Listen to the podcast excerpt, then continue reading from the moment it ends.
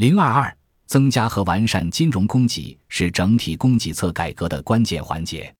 提要：二零一五年底，中央经济工作会议明确提出，要在适度扩大总需求的同时，着力加强供给侧结构性改革，着力提高供给体系的质量和效率，增强经济持续增长动力。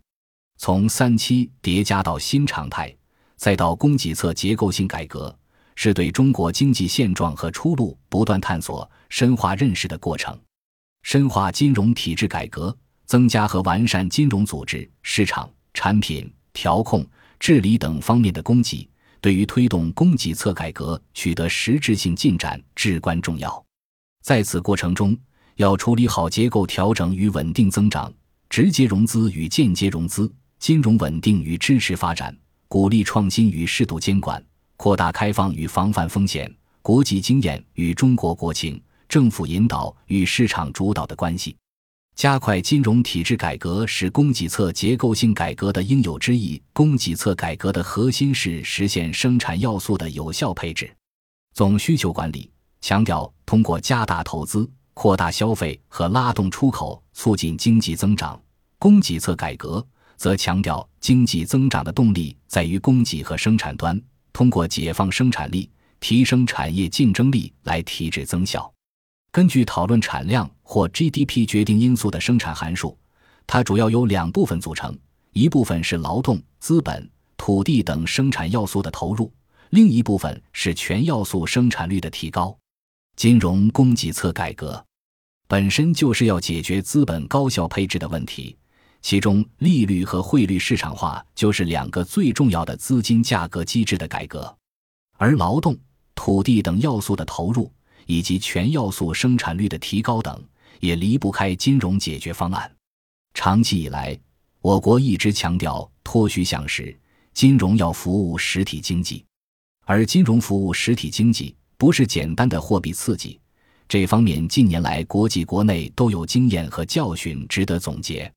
从国际看，自2008年全球金融海啸、世界经济衰退以来，主要经济体普遍采取了扩张性的宏观经济政策，尤其是非常规的量化宽松货币政策，导致全球宽流动性、低利率、高风险偏好，经济与金融进一步背离。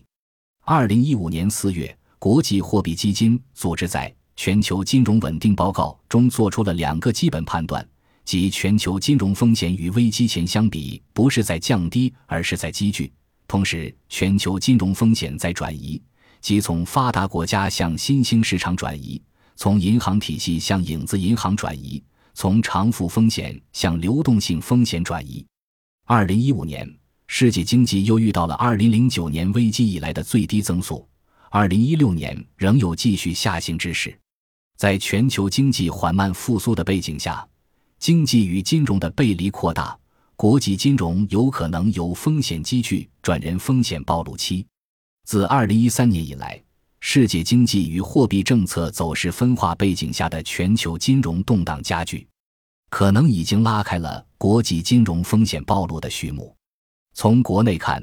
中国经济新常态的所谓三期叠加之一，就有前期刺激政策的消化期。由于前期稳增长的工作过分依靠总需求管理，依赖货币刺激，延缓了经济结构的调整和增长方式的转变；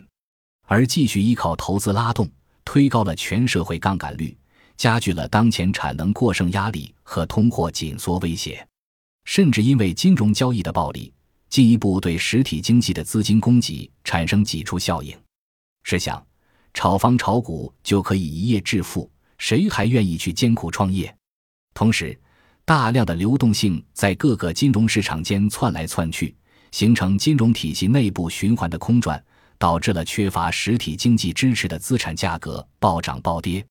近年来发生了钱荒债市风暴和股市异动等，阴见不远，同时也是全球金融风险暴露的缩影。